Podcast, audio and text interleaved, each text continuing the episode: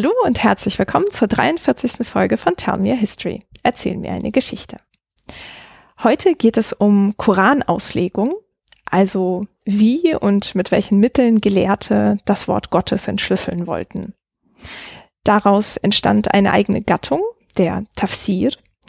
Und heute blicken wir auf seine Anfänge ungefähr im 9. Jahrhundert. Am Beispiel des Autors Al-Muhasibi schauen wir uns an, welche Ansätze er entwickelte und wie sie zur Diskussion seiner Zeit beitrugen. Dafür spreche ich heute mit Dr. Berenike Metzler von der Universität Bamberg. Hallo Berenike. Hallo. Berenike, du bist wissenschaftliche Mitarbeiterin in der islamischen Kunstgeschichte und Archäologie in Bamberg und arbeitest dort im DFG-Projekt Was Schrift vermittelt, Text-Bild-Verhältnisse in islamischen Kulturen der frühen Neuzeit. Was genau erforschst du da? Ja, das ist eigentlich eine Weiterführung oder eher ein Ausflug dessen, was ich sonst bisher äh, getrieben habe. Man muss nämlich dazu sagen, dass ich gleichzeitig zu meiner DFG-Stelle an der Uni Bamberg auch Habilitantin an der Uni Erlangen bin, an der Islamwissenschaft. Und ähm, eigentlich in meinem bisherigen Studium und Leben danach, der Zeit der Doktorarbeit, wenig mit islamischer Kunstgeschichte in Kontakt gekommen bin und dachte, das wäre ganz schön, das mal kennenzulernen und über die textwissenschaftliche Seite der Islamwissenschaft etwas hinauszukommen, was ich sonst betreibe und über das wir heute auch sprechen werden. Ähm, und von daher versuche ich da in dem Projekt anhand von Vorworten zu Alben der Safavidenzeit Kalligraphie, theoretische ähm, Aspekte zu untersuchen, auch wieder anhand von Texten, aber in einer Gruppe von Wissenschaftlern, die auch das Material, also die materielle Kultur selbst untersuchen und ähm, die Kunstobjekte, die dabei herausgekommen sind. Genau, aber ich habe da eher einen begriffsgeschichtlichen Ansatz, so wie ich es gelernt und gelehrt bekommen habe in meiner Studienzeit. Mhm. Ja. Und Habilitation für diejenigen, die es nicht kennen, was ist das? Ja, das ist eine Vorbereitung sozusagen auf den Lehrberuf, vielleicht sogar Professur in der Universität. Da gehört eben dazu, dass man entweder nach der Doktorarbeit ein größeres Buch verfasst und zeigt, auf welchen Gebieten man sich auskennt ähm, und gleichzeitig natürlich auch in der Lehre aktiv ist, um zu beweisen, dass man, was man so erforscht hat, auch gut vermitteln kann an die Studierenden.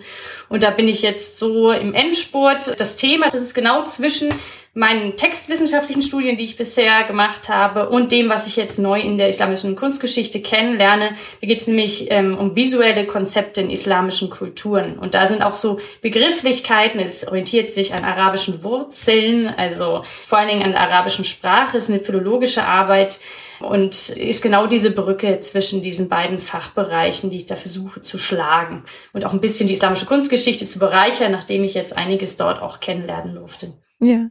Und diese Alben, die du gerade erwähnt hattest, also die safavidischen, also als kleiner Querverweis äh, haben wir ja auch beleuchtet, jetzt zwar nicht explizit safavidische, sondern etwas spätere, glaube ich, so ab dem 18. Jahrhundert in Folge 21. Vielleicht ähm, gibt da ja auch so Synergieeffekte oder so. Und die Alben, die du dir anguckst, die sind auf Arabisch oder Persisch oder beides? Das ist hauptsächlich Persisch, aber ziemlich bestückt mit arabischem Vokabular, weil auch viele koranische Zitate drin vorkommen und ähm, Konzepte, die man einfach aus der arabischen Literatur übernommen hat, auch aus der langen Kalligrafie-theoretischen oder auch Sekretärsliteratur der arabischen Welt. Hadithe kommen vor, also so konnte ich auch den Einstieg überhaupt in diese Texte wagen, weil ich eben das Arabische so als meine Studiensprache hatte, hauptsächlich. Und wie sieht's mit deinem akademischen Hintergrund aus? Also du bist Islamwissenschaftlerin oder hast du was anderes studiert?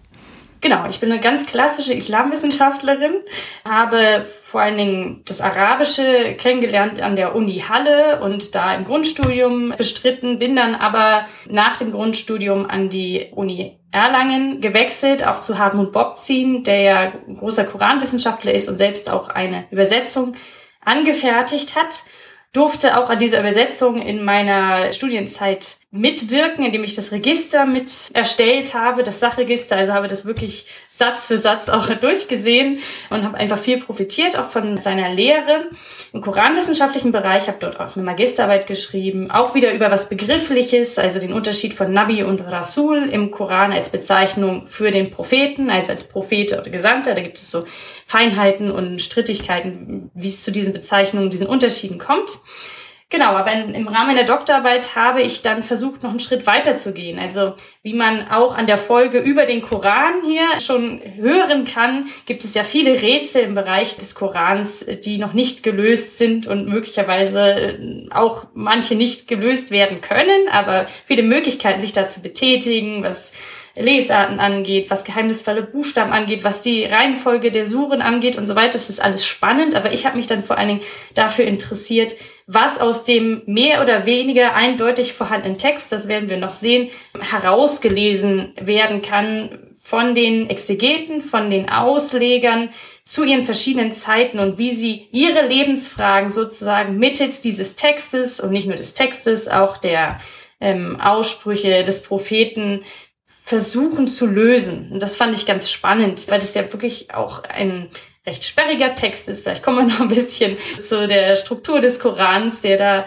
ein paar Fragen aufwirft. Ganz spannend, wie sich die Gelehrten in den verschiedenen Bereichen, also ich meine da nicht nur das Genre von Tafsir, wie du das schon angesprochen hast, sondern Koranverse, wie ich auch schon bei den safavidischen Vorworten genannt habe, die spielen einfach in ganz vielen Lebensbereichen eine große Rolle, sei es eben in der Theologie, in der Rechtswissenschaft, in der Philosophie, ähm, in kulturellen Bereichen, der Literatur oder sogar in der Kalligraphie. Da wird dann eben ein Vers genannt, in dem es heißt, also Surah 68.1, da kommt der Talam, also das Schreibrohr vor und das ist so die Legitimation für diese besondere Kunstform, die besondere Entwicklung auch in der islamischen Kultur entwickelt hat. Und von daher sehe ich so das Thema der Exegese, der Auslegung des Korans als ein breites Thema und das sich ja auch in einem breiten Milieu erst entwickelt hat, bevor es so als eine Literaturgattung oder eine Fachliteratur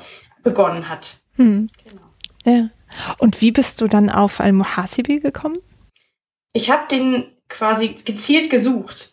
Also ich wollte jemanden aus der formativen Phase, also frühe Phase, wo es noch keine festgelegten Schulen gab, wo einfach nicht äh, einfach der Schüler das wiederholt hat, was sein Lehrer vorgearbeitet hat und dann modifiziert hat, sondern einen individuellen Zugang einfach zum Koran und möglichst auch einen, der viele Aspekte abdeckt. Also ich habe mir wirklich so vorgestellt, ich kannte vorher Muhasibi noch gar nicht so. Ich habe dann einfach Bibliografien gewälzt und geguckt, was bei Fuad Seskin auch mit aufgeführt ist. Das ist in der Geschichte des arabischen Schrifttums. Genau, ja, was es da zu früher Koranhermeneutik, also dieser Lehre des Verstehens vom Koran gibt oder frühe Tafasir, frühe Literatur zur Koranauslegung. Und da bin ich dann auf Muhasibi und sein Kitab Fahm al-Quran, also das Buch über das Verstehen des Korans, gestoßen und habe dann weitergesucht, wo gibt es da eventuell noch ein Manuskript oder sogar schon eine Edition und habe mich dem Ganzen dann angenommen. genau. Mhm. Ja. Aber das war wirklich so eine ganz gezielte Suche. Also ich habe von Muhasibi vorher noch nicht viel gehört. Er ist später als Mystiker vor allem bekannt gewesen, nicht so als Koranexeget, aber habe dann gezielt dieses Buch gesucht und gefunden und mich dann damit näher beschäftigt, um diese Zeit was rauszufinden. Genau. Ja, also sozusagen, wo dieses ganze Interpretieren erst entstand. Genau. Mhm. Ja.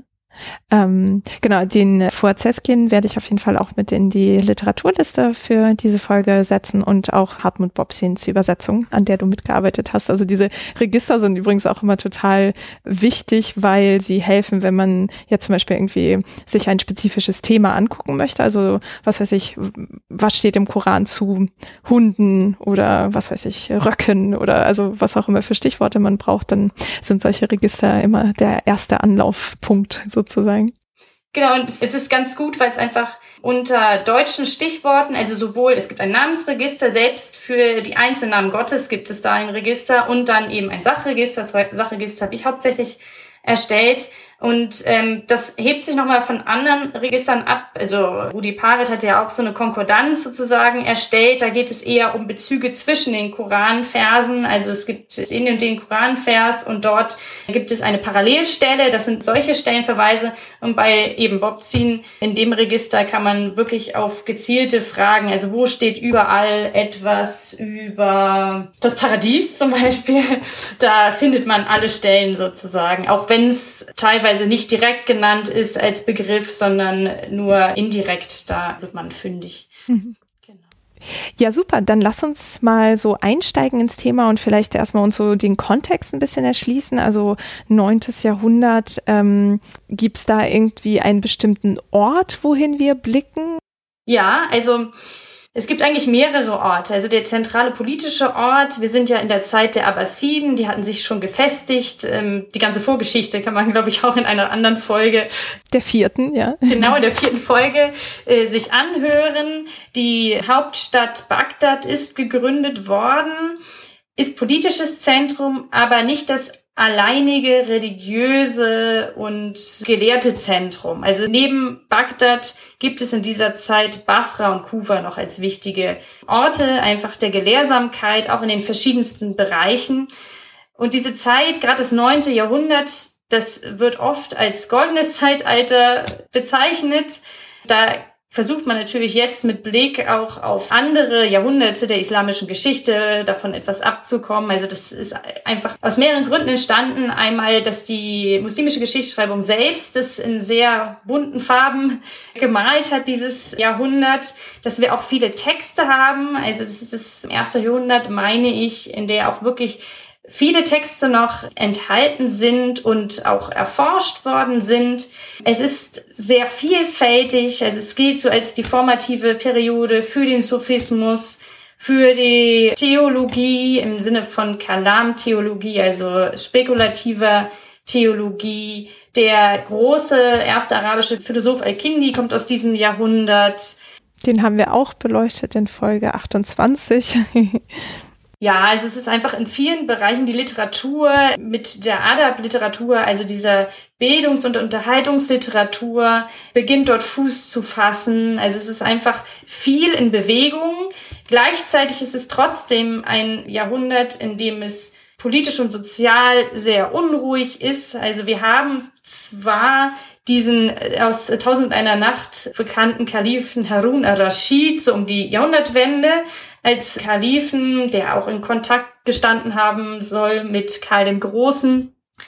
Ähm, gleichzeitig gibt es aber eine recht dramatische Geschichte, was seine Nachfolge angeht. Da wurde nämlich sein Erstgeborener Al-Amin vorgesehen und als dessen Nachfolger Al-Ma'mun, der eher im Osten sein Gebiet hatte, das aber nicht so akzeptieren konnte und letztendlich kam es zu so einem Krieg zwischen den beiden Brüdern um die Nachfolge von Harun al-Rashid, was sehr blutig war und mit vielen Aufständen. Selbst als sich Al-Ma'mun dann, also der zweite, durchgesetzt hatte, gab es immer noch diese Konflikte, die auch in Folge 4 eben schon alle angesprochen worden sind, ähm, um die rechtmäßige Nachfolge, um Verwandtschaftsbeziehungen zum Propheten Mohammed um auch schiitische Gruppen, die sich damit angegliedert haben an diesen abbasidischen Anspruch. Und der Al-Ma'mun hat dann auch versucht, mit einer bestimmten theologischen Richtung, einer Schule versucht, sein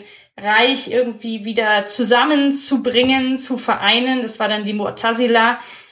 Gleichzeitig ging dann diese Phase um 833 auch als die Inquisition, die islamische Inquisition in die Geschichte ein, weil anhand einer bestimmten theologischen Frage Rechtsgelehrte ähm, auch ins Gefängnis gekommen sind. Es war so eine Gewissensprüfung und ähm, gefoltert worden sind. Also das ist ein sehr ambivalentes goldenes Zeitalter. Also da hat es eben vieles parallel gegeben, politische, soziale Unruhen, schon in dieser Zeit Finanzprobleme der Abbasiden, aber gleichzeitig auch einfach viel Bewegung in diesen verschiedenen Wissensspektren, die es da gegeben hat und ja, viel schriftstellerische, literarische Produktion. Also es ist ein Nebeneinander von all dem. Und vielleicht muss man vielleicht auch noch sagen, es soll eben auch aus dem naturwissenschaftlichen, philosophischen Bereich sollen einige Gedanken auch aufgrund der Gründung einer Institution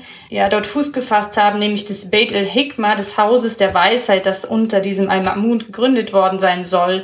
Und ähm, in dem dann mithilfe auch von syrischen Christen Texte aus der Antike übersetzt worden sein sollen ins Arabische, also Griechisch, dann über das Syrische ins Arabische. Und so einfach dieses Gedankengut aus der Medizin, aus der Philosophie, aus der Alchemie mit hinein verwoben worden sind in diese Zeit. Man kann das nicht an allen Stellen genau abspüren, wo das dann auch in der arabischen Literatur Eingang gefunden hat. Aber ähm, man sieht es einfach, dass die gedanklichen Vorgänge angeht, tiefe, inspirierende Zeit, die da war im 9. Jahrhundert. Was ich nicht ausschließen will für andere Jahrhunderte. Deswegen also bisschen goldenes Zeitalter mit Fragezeichen. Ich mache jetzt gerade selber eine Veranstaltung im Bachelorbereich zum Thema eben dem Ende des Abbasidenreiches 1258 und benenne das mit der Anfang vom Ende Fragezeichen ist alles sozusagen mit der islamischen Kultur durch den Sturm der Mongolen auf Bagdad zu Ende. Und es ist da ist das die Einläutung des Niedergangs des Islams. Versuche gerade diese äh, Narrative von Blüte und Verfall so zu hinterfragen. Es hat viel auch einfach mit Überlieferungsgeschichte zu tun und dem, was schon von Orientalisten erforscht worden ist und was noch aussteht. Ja, genau, ja, ich glaube, das ist auch so ein Faden, der sich durch viele Folgen hier auch zieht und immer wieder aufkommt, dass das so ein Topos ist, also einfach so eine Art, über die islamische Geschichte nachzudenken, das ähm, ja sehr überholt ist, würde ich jetzt mal sagen. Aber trotzdem, wenn man sich das bewusst sein sollte, das haben wir auch zum Beispiel in der 26. Folge zu einer Kosmographie aus dem 13. Jahrhundert auch beleuchtet, wo es auch halt auch so hieß, ne, mit dem Sturm der Mongolen ist sozusagen alles vor die Hunde gegangen und dann sieht man da aber, dass eine Wissenstradition entsteht und weitergetragen wird und ähm, genau. Genau, und in populärwissenschaftlicher Literatur findet man das einfach noch sehr oft und auch in diesen Überblicksdarstellungen. Es ist ja auch nicht einfach in einem Semester eine ganze Geschichte der islamischen Welt zu erzählen und dann nicht auf solche Topoi irgendwie zurückzugreifen. Von daher habe ich da auch manchmal Nachsicht, aber wenn wir jetzt genauer in so eine Zeit reingucken, muss man schon auch beide Seiten sehen und sagen, okay, also es hat hier viel Entwicklung gegeben, aber das alles trotz Konflikten und sozialen Unruhen. Und die Verschriftlichung des Korans, fällt die auch ins neunte Jahrhundert oder war das schon vorher?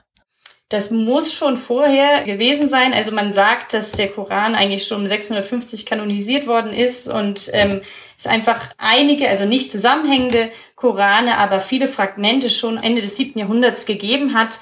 Also man muss schon davon ausgehen, dass der Koran da in seiner vollständigen Form, wenn auch mit einigen Varianten, also später kamen ja diakritische Punkte dazu und auch die Vokalisierung, aber dass der quasi fast in der Form, wie wir sie heute kennen, vorhanden sein muss. Wenn ich jetzt den Text von Muhasibi beispielsweise angucke, das kann aber auch mit der Überlieferungsgeschichte zu tun haben, dass da einfach Verse den späteren Variationen des koranischen Textes angepasst worden sind, weil die älteste Handschrift oder die einzige gleichzeitig, die wir dazu haben, aus dem 15. Jahrhundert kommt. Aber da finde ich jetzt keine Unterschiede zu der gedruckten Kairina-Version von 1924. Also von daher kann man schon davon ausgehen, dass die Koranexeget auch schon früher, also auch schon vor dem 9. Jahrhundert, wenn sie sich mit dem Koran beschäftigt haben. Und das ist ja sowohl als schriftlicher Text, aber vor allen Dingen natürlich auch im Kopf geschehen, durch dieses auswendig Lernen, dass sie da eigentlich den ganzen Korantext schon parat hatten und der zur Diskussion stand, wenn es bestimmte Fragestellungen gab. Ja. Und passierte in diesem Feld auch im neunten Jahrhundert viel? Also so was die Varianten zum Beispiel angeht oder den Umgang damit? Ja, also es hat schon relativ früh unter den Gefährten und deren Nachfolger von dem Propheten Mohammed erste Kommentare zum Koran gegeben. Da werden immer mehr jetzt in letzter Zeit auch gefunden, die äh, tatsächlich auch noch so erhalten sind, zum Beispiel von Muqatil ibn Suleiman Aber größtenteils sind die noch eher fragmentarisch erhalten und man weiß von den meisten eher aus späteren Tafsir, vor allen Dingen der Tafsir von Tabari, äh, der ist 923 gestorben, der enthält einfach vieles, was davor schon da war, sozusagen. Also eine ganze Kette von Gewährsmännern mit ihren Meinungen und abschließend dann manchmal, aber auch nicht immer, mit der spezifischen Ansicht des Autors zu diesem Koranvers. Aber das ist einfach eine ganz wichtige Quelle für die Frühzeit. Da handelt es sich hauptsächlich so um philologische Kommentare, irgendwelche Begriffe, die nicht ganz klar sind, auch teilweise um den historischen Kontext, zu dem ein bestimmter Vers herabgesandt worden ist. Ergänzend Aussprüche, also Ahadith des Propheten, die da genannt sind, manche Schwierigkeiten auch in der Grammatik, ähm, aber sich überhaupt so Gedanken zu machen, welche Mechanismen gibt es, den Koran auszulegen? Wo sind die Möglichkeiten, aber auch die Grenzen der Auslegung des Korantextes, der ja als göttlich inspiriert gilt für den Menschen?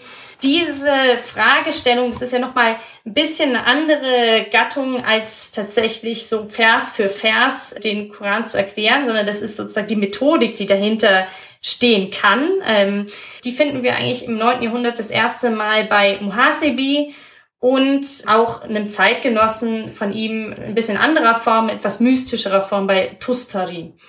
Und davor sozusagen diese Mechanismen, die dahinter stecken, zu reflektieren. Das finden wir vielleicht mal verteilt in einzelnen theologischen Schriften, ähm, aber das, was man so als Schlagwort hat, auch mit einem vierfachen Schriftsinn, also nicht nur dem wörtlichen Sinn, sondern auch weiteren Sinnen, können wir vielleicht noch später darauf zurückkommen, das findet sich sonst eher in der christlichen mittelalterlichen Auslegungsliteratur und ist so systematisch noch nicht vorhanden in der islamischen Auslegung des Korans. Mhm. Okay. Also das heißt, bis zum neunten Jahrhundert haben sich durchaus Menschen mit verschiedenen Problemen sozusagen auseinandergesetzt, die sich ähm, stellen, wenn man versucht, den Text wirklich zu begreifen. Aber so eine ganz ja akribische, systematische Behandlung dessen war noch nicht irgendwie, also liegt uns jedenfalls noch nicht vor. Genau, also die Theologen beschäftigen sich dann mit bestimmten Fragestellungen über die Qualität des Korans oder die Eigenschaften Gottes oder auch die Vergeltung im Jenseits, sagen wir es so, tun Ergehenszusammenhang, was, wenn ich dies und das im Diesseits tue, was folgt dann im Jenseits für mich? Oder gibt es eine Gottesschau oder so? Die Rechtsgelehrten gucken sich dann eher die wenigen rechtlichen Verse im Koran an und versuchen die abzugleichen mit dem, was in den Ahadith steht und was an rechtlichen Fragen einfach in ihrer Zeit da war. Ähm, Thematisch wird das immer wieder auseinandergenommen. Die Tafasir sind eher Vers für Vers Auslegungen, aber so dieses dahinter, wo sind die Grenzen, wo sind die Möglichkeiten dieser Deutung des Korans, das finde ich nicht vor Muhasibi, wobei er trotzdem Autoritäten dafür anführt. Also es gibt so einzelne Aussprüche aus der Frühzeit. Also einer, der so als Autorität gilt für solche Dinge, ist Ibn Abbas, also ein Vetter Muhammads der ist im Jahr 688 schon gestorben. Aber man hat von dem direkt einfach nichts, sondern das ist so eine Autorität, auf die sich einfach viel zurückführen lässt. Man kann nicht ganz nachweisen, wie konkret er sich schon mit diesen Fragen auseinandergesetzt hat. Ja, okay. Und diese verschiedenen Gebiete, die du gerade genannt hast, ne, also Theologie und Rechtswissenschaft, ähm, die sich mit dem Koran auseinandersetzen. Es scheint ja nicht nur sozusagen theoretisch zu sein, also um zu verstehen, wie Gott oder der Koran irgendwie, was für Eigenschaften die haben, sondern ja auch mit praktischem Bezug, gerade so im Recht. Genau, also da muss man auch noch mal ein bisschen unterscheiden zwischen eher theoretischen und äh, praktischen Rechtsdingen. Also das, was ich jetzt beschrieben habe, ist auch wieder eher ja die Vorarbeit sozusagen zur wirklichen Rechtsfindung. Also den Koran und die Ahadith anhand bestimmter Mechanismen abzugleichen, um dann zu sagen, okay, hier in diesen Quellen sieht es für diese Fragestellung so und so aus. Ähm, jetzt muss das aber nochmal für die praktische Rechtsfindung, muss das nochmal abgeglichen werden und auch sozusagen rationalistische Methoden für den konkreten Fall. Also es ist noch relativ wenig konkret, diese theoretischen Fragen, vor allen Dingen der Abrogation. Vielleicht ähm, sollten wir doch noch mal ein bisschen über die Struktur des Korans zu sprechen, um ein bisschen zu zeigen, wie überhaupt solche Deutungsräume entstehen und einfach auch Probleme, da direktes Recht oder auch konkrete Antworten auf theologische Fragen zu finden. Ja, das wäre super und zusammen mit dem Begriff Abrogation bitte. okay, sehr gern. Also zum Koran muss man sagen, er besteht eben aus 114 Kapiteln, Suren genannt. Und die meisten dieser Suren, außer den ganz frühen, kürzeren Suren, die bestehen aus ganz verschiedenen Themen. Also die haben zwar einen Titel, benannt nach einer Sache oder einem Begriff, der relativ am Anfang vorkommt. Also zum Beispiel Al-Baqarah, die Kuh, Sure 2, die kommt relativ am Anfang in Sure 2 vor.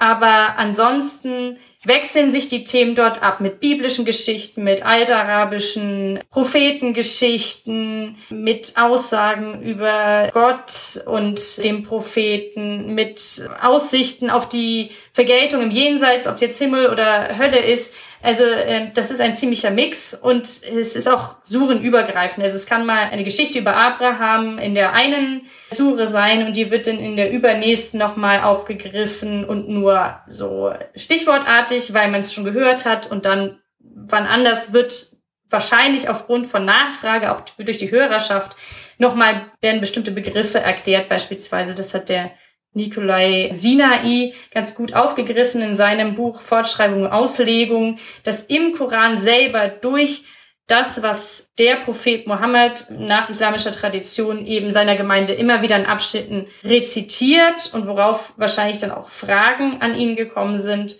ja, dass da schon im Koran so eine Art Auslegung kann man ihm noch nicht sagen, aber so eine Fortschreibung und eine Weiterentwicklung der Themen vorhanden ist und dann nach der Kanonisierung die eigentliche Auslegung stattfindet, aber dass das ein zusammenhängender oder ähnlicher Prozess auch ist. Mhm. Und der Koran, wie wir ihn heute sozusagen haben, ist der Länge nachgeordnet, ne? Die Suren? Genau. Der ist der Länge nachgeordnet ungefähr. Also die erste Sure ist auch eine der kürzeren, die Fatiha. Ähm, aber dann die zweite Sure ist tatsächlich die längste und das ist einigermaßen der Länge nach geordnet. Also das ist wohl ein Prinzip, das es in der Antike schon an mehreren Stellen auch gegeben hat, aber so genau ist das auch noch nicht klar, warum das in dieser Reihenfolge ist. Aber wenn man jetzt sozusagen jetzt nochmal zurückkommend auf diese Polythematik, einfach, dass diese verschiedenen Perikopen und Themen quer über den ganzen Koran verteilt sind, ist es natürlich auch erstens so, dass man sich entweder im Koran sehr gut auskennen muss oder dann in unserem Fall als Orientalisten eher eine Konkordanz bemühen muss, um zu gucken, wo findet man diese Themen, um alle Aussagen des Korans dazu zusammenstellen zu können. Und dann gibt es eben auch Verse, die sich auf den ersten Blick widersprechen. Das ist ein großes Problem, weil gleichzeitig natürlich der Koran als göttlich inspiriertes oder gar Wort Gottes selbst gilt und Gott kann nach theologischer Sicht sich eben nicht widersprechen.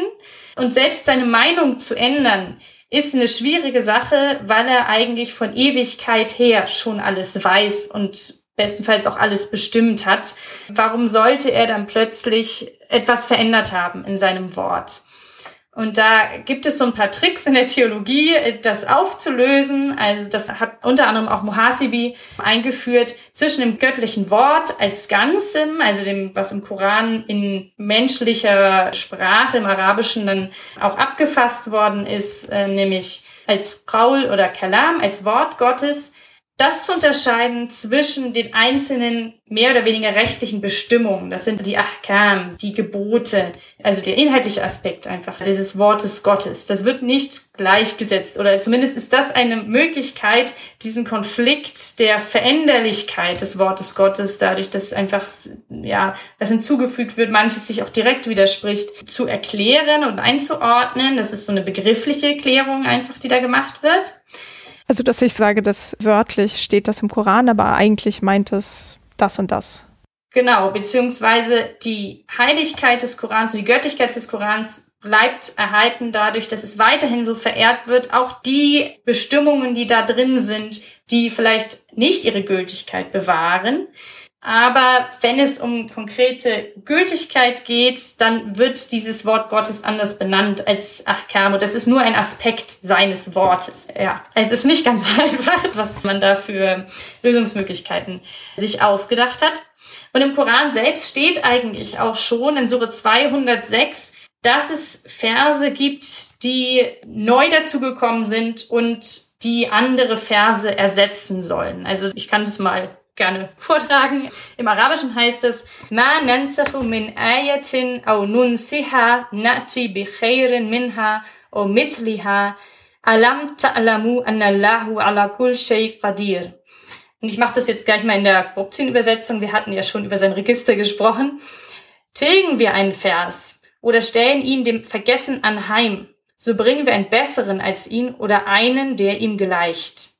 Also du hattest den Begriff Abrogation schon genannt, also dieses Tilgen oder Auslöschen oder zumindest in der Bestimmung nicht, also nicht das Wort Gottes wird, das bleibt ewig und heilig sozusagen, ähm, sondern nur bestimmte Bestimmungen, die in den Versen, in diesen Worten stecken, die können einander auslöschen und abrogieren. Da gibt es verschiedene Mechanismen dazu. Oft ist es so, dass eben das, was in neuerer Zeit, also vor allen Dingen in Medina herabgesandt worden ist, die älteren Verse auslöscht oder tilgt.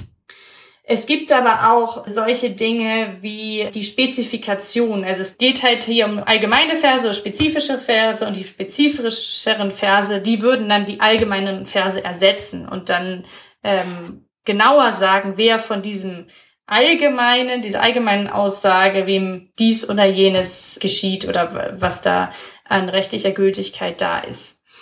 Und das ist auch sozusagen als Anleitung schon im Koran mit drin, wie jetzt mit diesen, dass spätere Verse kommen und die sozusagen mehr Gültigkeit besitzen? Oder ist dieses allgemein und spezifisch, diese Unterscheidung zu treffen, etwas, was später von Theologen zum Beispiel eingeführt wurde? Also etwas steckt schon drin in dieser Suche 206, wenn es heißt, man bringt einen besseren muss es ja schon einen vorhergehenden geben. Also es wurde auch wirklich anhand dieses Verses so diskutiert, also dass das Spätere das Frühere abrogieren kann. Die Spezifikation, das ist etwas, was sich erst später herausbildet, meine ich. Also als weiteres Kriterium, um einfach diese sich teilweise widersprechenden Koranverse zu harmonisieren und dann zu klären, was jetzt für einen bestimmten Fall oder für eine bestimmte theologische Fragestellung eine Rolle spielt. Man muss auch sagen, überhaupt den Koran interpretieren zu dürfen, das ist gar nicht so selbstverständlich. Also es sind auch Geschichten überliefert, nach denen ein gewisser Sabir zum dritten Kalifen Umar gegangen ist und um die Interpretation von bestimmten Versen gebeten hat und dafür Peitschenhiebe als Antwort bekommen hat. Ähm, der ist die Forschung sich noch nicht ganz einig, ob es sich um die Interpretation des Korans insgesamt handelt, was eher unwahrscheinlich ist, weil der Koran natürlich sowohl als Wort Gottes in seiner unendlichen Weisheit und Ewigkeit gilt, aber gleichzeitig auch eine Mitteilung an die Menschen ist, sich so und so zu verhalten und es wird ihnen ja auch tatsächlich eine Vergeltung im Jenseits angedroht oder versprochen dann ähm, im positiven Sinne so dass nur ein Teil der Verse debattiert wird, möglicherweise nicht interpretieren zu dürfen. Da gibt es noch einen interessanten Vers im Koran, nämlich Sure 3, 7. Da geht es um hauptsächlich zwei Kategorien von Versen, und zwar die Muhkamat, das sind die eindeutigen Verse, die, die hauptsächlich, also da sind die meisten sich einig, vom Menschen interpretiert werden dürfen und auch sollten anhand der gerade geschilderten Mechanismen, also späteres abrogiert früheres oder spezifischeres allgemeineres. Aber es gibt auch die sehr rätselhaften Mutterschabehat. Und worauf sich das bezieht, das geht aus dem Vers nicht direkt hervor. Die spätere Theologen haben sich dann darauf größtenteils geeinigt, dass das Aussagen Gottes über Vergangenheit und Zukunft sind, seine Eigenschaften, die irgendwie nicht abrogiert werden dürfen, weil er eben diese Eigenschaften in Ewigkeit hat und jetzt nichts was konkrete ähm, Auswirkungen auf das Leben der Menschen hätte, sondern was zu den Glaubensgrundsätzen sozusagen gehört, was nicht irgendwie getilgt werden darf. Genau. Und da ist wiederum, es ist ganz ein interessanter Vers, äh, da geht es um Ta'wil, also das ist ein Synonym eigentlich von Tafsir für Auslegung, ist später auch genutzt worden für eher die mystische Auslegung, die über die eigentliche Wortbedeutung oder Wort für Wort Auslegung hinausgeht, ist hier in dem Vers wahrscheinlich gemeint als Auslegung, die nur Gott zusteht. Also hier heißt es, وَمَا يَعْلَمُ تَوِيلَهُ إِلَّا اللَّهُ وَرَاسِخُونَ فِي الْعِلْمِ und das heißt, doch nur Gott kennt dessen Deutung, also im Sinne von Ta'wil, und die im Wissen fest gegründet sind. Jetzt ist die Frage, sind die, die im Wissen fest gegründet sind, mit eingeschlossen? Das heißt, eine ganz bestimmte kleine Gruppe von Experten kann diese Verse auch mit ausdeuten, diese Mutashabiha, diese uneindeutigen Verse neben Gott, oder sind sie ausgeschlossen, weil man diesen Vers, die Rasihuna fil ilm, also die im Wissen fest gegründet sind, noch dem nächsten Satz auch angliedern kann, so wird es auch meistens gemacht, die sagen, wir glauben daran, alles kommt von unserem Herrn. Also gehören die mit dazu. In den vorangehenden Vers, können mitdeuten die etwas schwierigeren, uneindeutigen Verse mit Gott oder gehören die in den nächsten Vers und die sagen einfach, wir glauben daran, alles kommt von unserem Herrn. Und das ist eine für die Koranhermeneutik eine ganz zentrale Stelle, weil da einfach es verschiedene Meinungen dazu gibt, wie man diesen Vers aufzuteilen hat und wer dann damit gemeint wäre unter denjenigen, die ziemlich große Interpretationsgewalt, sage ich jetzt mal, haben. Ähm, Muhasibi ist da ein bisschen schillernd, also er gliedert die nicht mit ein in dieses Tawil, in diese besondere Auslegung, macht es aber selber eigentlich und leitet es in seinem ersten Kapitel auch so ein, dass es eine bestimmte Gruppe von Frommen gibt, die besonders gut den Koran verstehen und auslegen können. Aber es, je nachdem, in welchem Milieu, in welchem Bereich wir da in der islamischen Geistesgeschichte sind, beanspruchen auch die Gelehrten diese Gruppe derjenigen, die mit fast auf, mit Gott auf gleicher Stufe interpretieren dürfen. Also für Rasali sind es die Sufis, für Ibn Rushd sind es die Philosophen. Also das ist ganz interessant, wie das dann einfach in das jeweilige Milieu eingepasst wird, wer diese besondere Gruppe von Exegeten dann sein darf. Also die Traditionelleren lehnen es eher ab und sagen, also es gibt die Muhkamat, die eindeutigen Verse, es gibt bestimmte Mechanismen, da auch Recht und Antworten auf theologische Fragen zu bekommen. Und das andere, das ist nicht deutungsbedürftig. Da obliegt die Deutung alleine Gott und da sollte sich der Mensch nicht weiter drum kümmern. Genau. Also es ist, war vielleicht ein bisschen kompliziert jetzt, ohne einen Text vor Augen zu haben, aber da wollte ich nochmal auf diesen zweiten zentralen Vers im Koran eingehen. Ja, auf jeden Fall. Ich glaube, das zeigt auch so, wie komplex dieses Gerüst im Endeffekt ist, auf dem man sich bewegt, wenn man versucht, hier ähm, einen Sinn aus dem Koran zu bekommen. Also was du jetzt zuletzt genannt hast, ist ja rein sozusagen sprachlich, dass das schon nicht eindeutig ist. Und ich glaube, das darf man auch für alle heiligen Texte festhalten, dass sie nicht auf Eindeutigkeit ausgelegt sind und deswegen halt auch solche Herausforderungen stellen. Aber das heißt, ich kann halt sozusagen, weil mir Punkte und Kommata fehlen, kann ich es halt unterschiedlich interpretieren. Und wenn ich dich richtig verstanden habe, haben es halt auch Leute sehr unterschiedlich ausgelegt. Und dann kann ich auf einer strukturelleren Ebene gucken und sagen, okay, welche Suren gehören zu der mechanischen Phase oder der späteren medinensischen? Wie abrogieren die einander? Ähm, und dann kommen da wahrscheinlich noch andere Ebenen der Interpretation hinzu. Also das werden wir uns gleich mal bei Al-Muhasibi nochmal genauer angucken, aber ich glaube, es ist ganz wichtig, das so auf jeden Fall schon mal so auf dem Schirm zu haben, wie komplex das einfach sein kann. Genau, und immer wieder so im Hinterkopf haben, also es klingt sehr intellektualistisch, also irgendwie so philologische Spielereien, um dieses eigene theologische Argument zu unterstützen. Aber ich nehme den Autoren durchaus auch ab, dass es ihnen darum geht, das göttliche Wort, den Koran, der einfach so eine besondere Stellung einnimmt, als Bindeglied so zwischen Gott und den Menschen. Viele vergleichen das in diesen interreligiösen Dialogen einfach auch mit Jesus Christus für die christliche Theologie. Also sonst wäre sozusagen Gott völlig transzendent, wenn es diesen Koran nicht gäbe, als irgendwie in menschlichem Substrat vorhandenen göttlichen Wort. Und das äh, einerseits auch als Richtschnur, als Maßstab zu nehmen für das tägliche Leben, auch für das islamische Recht, für den Glauben Andererseits aber auch mit der Struktur des Korans umgehen zu müssen, in der einfach nicht alles ganz eindeutig abgefasst ist. Also ich würde sagen, noch uneindeutiger als in anderen Offenbarungstexten. Also da hast du vollkommen recht, dass es natürlich generell auch ein Problem ist, das, was dort steht, irgendwie dann äh, zu interpretieren und dann im Leben zu implementieren. Ja, aber diese Balance da zu finden, das ist gar nicht einfach zwischen göttlichem Wort und dann der menschlichen Anwendung und auch den Anspruch, dass das irgendwie auch Anwendung findet. Ja.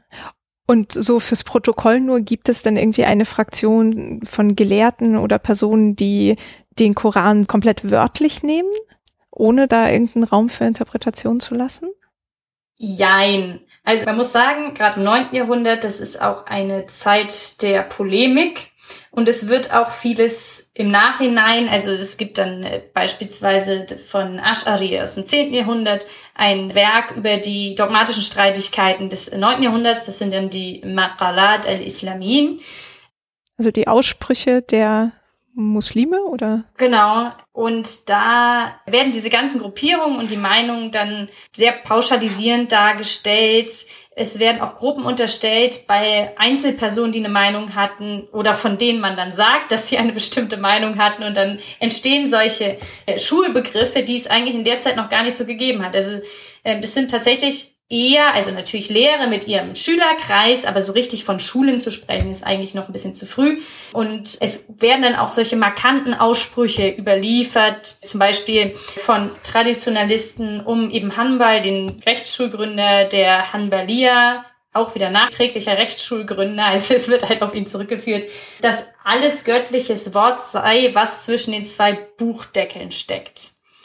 Wenn man aber dann genauer hinschaut, also das klingt jetzt erstmal so nach einer ganz wörtlichen Auslegung, aber jeder, der sich als Exeget am Koran zu schaffen macht und dann wirklich konkret irgendwelche Probleme damit lösen will, kommt mehr oder weniger auf diese Problematik der sich widersprechenden oder nicht ganz einigen Verse, kann man auch sagen, äh, dass bestimmte Verfahren der Interpretation einfach nötig sind. Also das ist ja bei eigentlich jedem Leseprozess so. Also deswegen, auch wenn heutige moderne Fundamentalisten behaupten, man könnte den Koran wörtlich nehmen, dann müsste man wirklich mal eine Fragestellung die einfach untersuchen lassen und sagen, was ist denn jetzt wörtlich zu nehmen? Und also nicht nur, dass dann nicht nur ein Vers äh, zu diesem Thema spricht, sondern mehrere Verse, die nicht, sich nicht ganz einig sind. Aber dann, was bedeutet jedes einzelne Wort für die Person, die das liest und in ihrem jeweiligen kulturellen Kontext? Das äh, kann dann einfach ganz verschiedene Formen annehmen. Von daher gibt es schon Gruppierungen oder einzelne Personen, die eher vor großen exegetischen Sprüngen und Experimenten so Halt gemacht haben und es dann einfach nicht betrieben haben oder sich dann auch eher auf Hadithe, die sich natürlich auch nicht alle einig sind, gestützt haben oder sich auf andere Dinge konzentriert haben, wie dem Propheten Mohammed einfach in seiner Lebensweise nachzuahmen und dann einfach sich nicht so extrem mit äh, Exegese beschäftigt haben oder mit diesen koranhermeneutischen Fragen, aber so ganz alles abzulehnen, das ist äh, schwierig einfach umzusetzen. Hm, ja. Ähm, ja, schön. Dann lass uns vielleicht uns mal so langsam Al-Muhasibi annähern und erstmal ihn so als Autor greifen, wenn das irgendwie möglich ist. Ähm, wissen wir was zu seinem Lebensdaten? Genau, also er soll so um 781 in Bagdad geboren sein, wohl in eine wohlhabende Familie.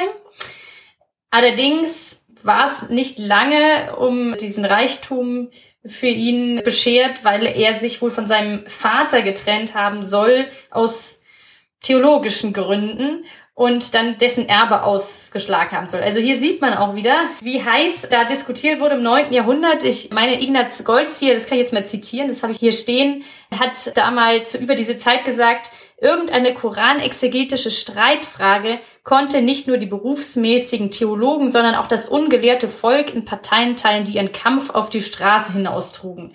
Also man sieht, wie sehr diese Debatten einfach auch die Leute bewegt haben. Und hier in der Biografie Muhasibis sieht man, dass es dann eine Abkehr von seinem Vater gegeben hat. Ähm, Muhasibi, ich hatte ja über die Zeit der Mihna und diese sogenannte islamische Inquisition schon gesprochen der schon genannte eben Hanbal, also der etwas traditioneller in seiner Theologie war und vor allen Dingen als Rechtsgelehrter auch in die Geschichte eingegangen ist, der kam tatsächlich in Gefangenschaft und soll gefoltert worden sein. Muhasibi selbst hat weder ein besonders positives noch negatives Verhältnis zu den abbasidischen Herrschern gehabt. Also der scheint sich nicht so sehr gerade in diese Frage der Mehner, der Qualität des Korans als unerschaffenes oder erschaffenes Wort Gottes eingemischt zu haben. Es kommt in seinem Buch mal am Rande vor, aber er ist ja nicht als Opfer der Mehner auch in die Geschichte eingegangen und war da nicht so ganz im Zentrum der Macht tätig. Als Theologe beziehungsweise als Ket würde man vor allen Dingen anhand seiner Schriften sagen, die er da verfasst hat. Also er hat in keine Schublade so richtig gepasst. Er hat von allen Seiten auch Kritik einstecken müssen, eben auch von dem Ibn Hanbal.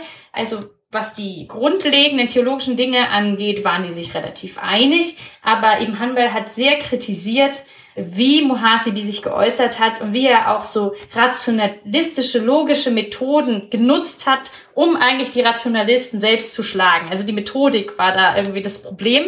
Und er soll auch tatsächlich, vielleicht, sie kommen schon aus einem relativ ähnlichen Milieu, er soll dann auch Muhasibi aus Bagdad vertrieben haben. Da hatte Muhasibi so einen privaten äh, Schülerkreis, hat sich wahrscheinlich auch so dann finanziert, nachdem er ja kein Erbe mehr hatte so dass Muhasibi sich nach Kufa eventuell zurückgezogen haben soll und es heißt dann in diesen biografischen Werken in späteren, dass nur vier Leute zu seiner Beerdigung gekommen sein sollen. Also oh. Äh, er hat ein unrühmliches Ende. Das wird ja durchaus immer wieder geschildert, wie groß die Beerdigungen waren von solchen Gelehrten und da war wirklich etwas Zurückgezogenheit in seinen letzten Lebensjahren. Ähm, und also er ist eigentlich so in die Nachwelt vor allen Dingen als Asket oder Mystiker, über den Namen Muhasibi kann ich vielleicht auch noch was sagen, eingegangen. Aber diese Sache, dass er mit dieser Methodik, dass er da irgendwie Kalam, theologische Methoden, rationalistische Methoden genutzt hat, das ist selbst noch Leuten im 10. Jahrhundert aufgefallen, die ihn als Mystiker betrachtet haben. Da gibt es einen Autor, der sagt über ihn, ja, lernt von seinem Wissen und seinem Verhalten, doch lass seine Haarspalterei in Sachen Kalam und seine Widerlegung der Mutter Kalimun. Also da sieht man, das scheint so sein Motto gewesen zu sein oder auch sein Angriffspunkt, dass er vielleicht die richtigen, aus der Sicht einiger, die richtigen Lehren vertreten hat, aber in seinen Äußerungen da zu sehr sich hat hineinziehen lassen in die Argumentationsweise seiner Gegner. Ja.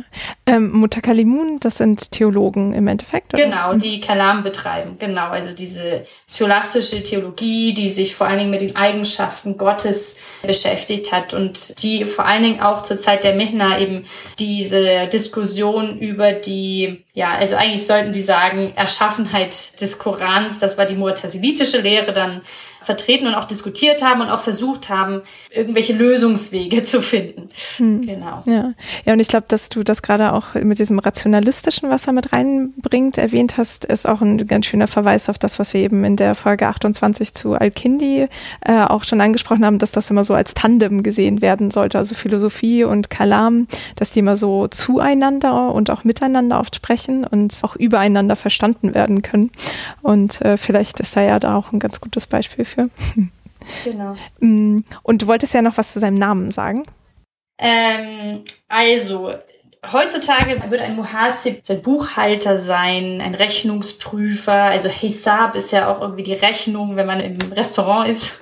Aber im theologischen Sinn ist die Muhasaba die Methode, sich schon im Diesseits die Folgen seines Handelns im Jenseits vor Augen zu führen und dementsprechend auch schon im Diesseits sich angemessen zu verhalten. Und das ist so ein Konzept, die Muhasaba, die er in seinen Schriften an vielen Stellen erwähnt und so hat er so diesen Spitznamen Al-Muhasibi dann auch bekommen. Also es zeigt auch, dass er aus dem asketischen Milieu kommt, auch viele asketische Werke geschrieben hat, zum Beispiel das Werk Adab an-Nufus, also die Erziehung der Seelen, auch ein Werk über die konkreten Folgen des Handelns im Diesseits für das Jenseits, wie dann Paradies und Hölle aussehen werden, Atawahum eine Autobiografie, Al-Wasaya, da fürchtet er, und da sieht man so ein bisschen diese ganzen theologischen Streitigkeiten im neunten Jahrhundert, fürchtet er, das ist so ein Motiv, das kommt auch später noch vor, bei Rasali beispielsweise, im Meer der verschiedenen Glaubensrichtungen zu ertrinken.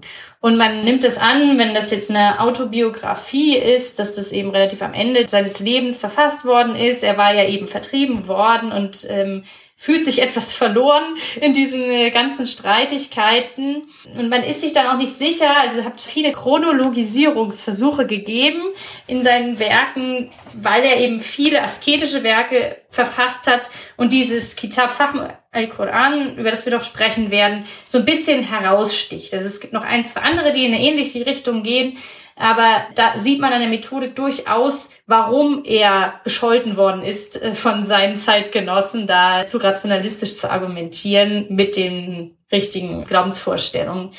Da weiß man nicht, ob er das vielleicht am Anfang seiner Lebenszeit eher geschrieben hat und dann sich davon abgekehrt hat und eher der Mystik zugewandt hat. Aber ich glaube, da ist einfach auch viel Gleichzeitiges möglich. Es gibt sehr viele Theorien dazu, aber keine ist so richtig einleuchtend. Von daher denke ich, dass das einfach ein anderes Genre vielleicht ist, in dem er sich geäußert hat, aber nicht unbedingt den anderen Dingen widerspricht und viele Überschneidungen schon durchaus auch da sind. Hm. Und diese ganzen Werke sind auch noch erhalten? Also es sind nicht alle Werke erhalten, aber in den meisten gibt es sogar Editionen mittlerweile. Genau, also man kann sich intensiv mit äh, Muhasibis Werken befassen.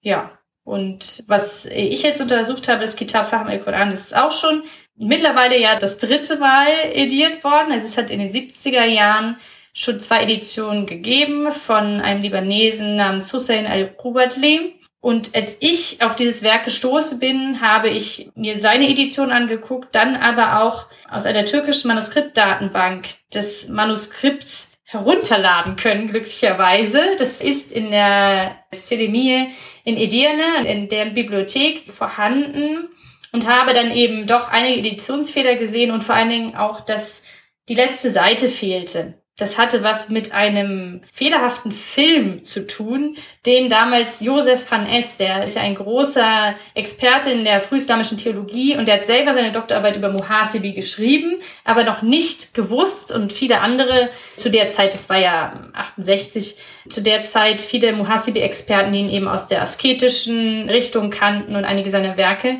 die wussten auch nicht, dass es dieses Kitab Fahm el-Quran irgendwo noch gibt und ich meine, also Ende der 60er Jahre hat dann jemand dieses Manuskript gefunden, Ahmed Atesh, und hat darüber auch berichtet in einer Festschrift. Und diese Festschrift habe ich dann wieder zufällig gesehen und habe dann gesehen, okay, es, es gibt dieses Manuskript, habe das Manuskript dann auch herunterladen können und habe das dann eben verglichen und dann selber meiner Doktorarbeit nochmal ediert, auch übersetzt und analysiert, also thematisch auch besprochen.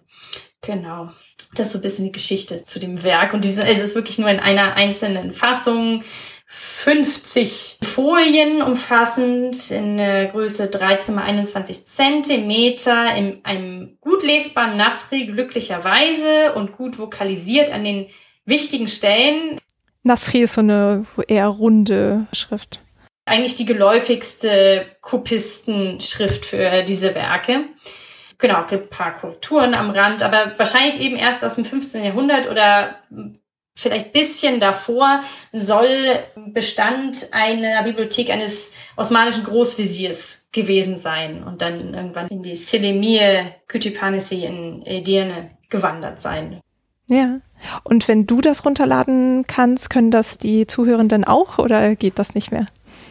Also diese Seite, die funktioniert abwechselnd gut und weniger gut, aber theoretisch wäre das möglich. Es kostet natürlich was und äh, ich kann den Link dann auch einfach nochmal mit draufsetzen. Ich habe den Eindruck, dass vor allen Dingen weniger die arabische klassische Literatur da gut zu finden ist, äh, vielleicht auch nicht gut verlinkt ist. Aber damals habe ich es glücklicherweise auch gefunden. Ich habe in letzter Zeit schon nochmal geguckt, ob ich diesen Text nochmal dort finden könnte. Aber ich habe ihn nicht wiedergefunden. Also es ist ein bisschen Glücksspiel, ob man die Texte dort auch findet, die man sucht. Also du hast die Kopie nicht wiedergefunden oder was meinst du mit Text nicht wiedergefunden? Also auf der Manuskriptdatenbank habe ich das Manuskript, also hätte ich es nochmal gebraucht und nochmal herunterladen müssen, was glücklicherweise nicht der Fall ist, weil ich es schon runtergeladen habe damals vor Abfassung meiner Doktorarbeit. Äh, da hätte ich es nicht nochmal irgendwie unter Muhasibe oder irgendwas gefunden. Also ich weiß nicht, wie das verschlagwortet ist oder wie vielleicht die Inventarnummern auch zwischendurch mal wechseln oder was da manchmal mit den Webseiten nicht in Ordnung ist. Aber das ist manchmal ein Glücksspiel. Ja, das stimmt. Aber wir können ja gucken, ob wir einen funktionierenden Link äh, finden, den wir mit in die Show Notes packen können. da sind wir ja schon sozusagen mitten bei dem, was ist noch erhalten von diesem Werk. Und hattest du mal geschaut, ob es noch andere Handschriftenkopien gibt weltweit?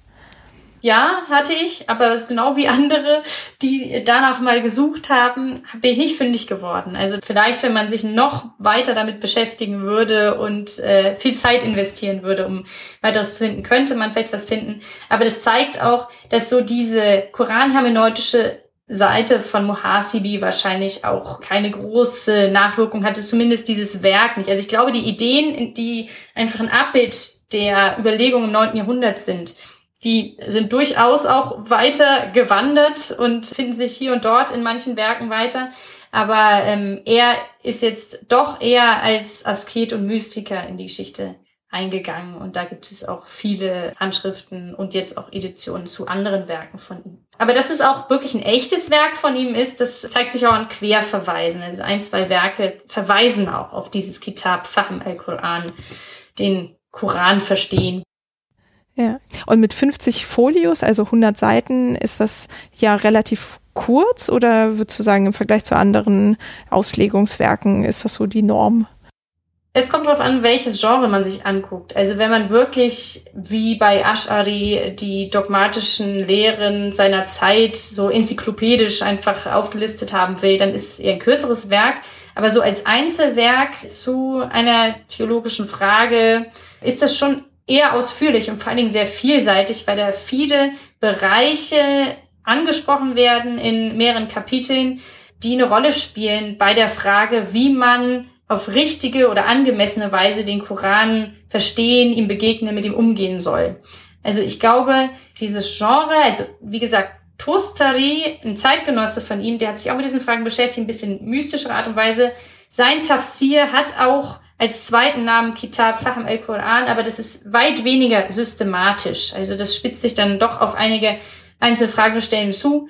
Aber Muhasibi, der geht da wirklich ein auf die Frage, wer ist mit den richtigen Eigenschaften ausgestattet. Das heißt vor allen Dingen mit Verstand, aber auch mit der entsprechenden frommen Haltung, den Koran rechtmäßig zu deuten, was bringt es, den Koran zu rezitieren und sich mit ihm zu beschäftigen? Also da wird auch gesagt, wer den Koran rezitiert, das ist wie ein Drittel von einem Prophetenamt. Also die Prophetie wird einem dann quasi zu einem Drittel übertragen. Wie kann man sich richtig auf den koranischen Text konzentrieren? Also das finde ich ganz interessant. Da wird es auch verglichen damit, dass man ja dem Wort der Mutter aufmerksam schenken äh, würde, weil man sie so verehrt. Und wie müsste es dann nicht erst mit dem Koran sein, also dem göttlichen Wort? Da müsste man ja erst recht quasi die Ohren spitzen, da sich ganz darauf einzulassen. Und diese Beschreibung, dieses Allgemeine, was für Eigenschaften man irgendwie haben muss und die Herangehensweise, die sind in einer Einleitung oder sind die quer durch die 50 Folios verteilt? Ähm, es gibt Kapitelüberschriften, die fangen relativ spät erst in der Handschrift an, und zwar sechs Kapitel. Ich habe daraus in meiner Edition zehn Kapitel gemacht und nochmal einzelne Kapitel unterteilt. Und das, was ich jetzt so aufgezählt hatte bisher über die Möglichkeit des Verstehens Gottes durch Einzel, das ist ein eigenes Kapitel sozusagen, also in meiner Edition dann über die Vorzüge des Korans, also diese Rezitation, was bringt mir das, mich damit zu beschäftigen, wie kann ich mich damit am besten beschäftigen, was für Möglichkeiten und Grenzen gibt es bei der Deutung des Korans? Und da ist, sind wieder die schon angesprochenen Muhkamat und Mutashabihat, das ist da dieses Wichtige, also diese klaren Verse, die man auch mit den Prinzipien der Abrogation behandeln kann und die mehrdeutigen Verse, deren Deutung Gott und höchstens eben noch einem auserwählten Kreis obliegt. Und dann gibt es noch ein Kapitel über die Eigenschaften Gottes, auch wieder mit der Frage der Abrogation, die eben nicht abrogiert werden dürfen, also die Abrogation im Lichte des ewigen Wissens und Wollens Gottes oder der Handlungseigenschaften, also dass er auf jeden Fall sieht und hört und nicht das Sehen und Hören bei einem neuen Ereignis irgendwie neu entsteht, sondern er weiß schon darum im Vorhinein, also das sind auch theologische Fragestellungen, die dahinter stecken. Ähm, aber dann gibt es tatsächlich auch konkrete Beispiele, wie man anhand dieser Abrogationsmechanismen, wie zum Beispiel der Spezifikation, theologische Fragen anhand des Korantextes dann einfach klären kann, wie beispielsweise die Frage, wer unter welchen Umständen Strafe oder Lohn im Jenseits erfährt. Und das ist eigentlich ein ganz anschauliches Kapitel, wie das dann in der Praxis, auch wenn es immer noch eine theoretische Praxis ist, aber wie diese Koranhermeneutik einfach Anwendung findet.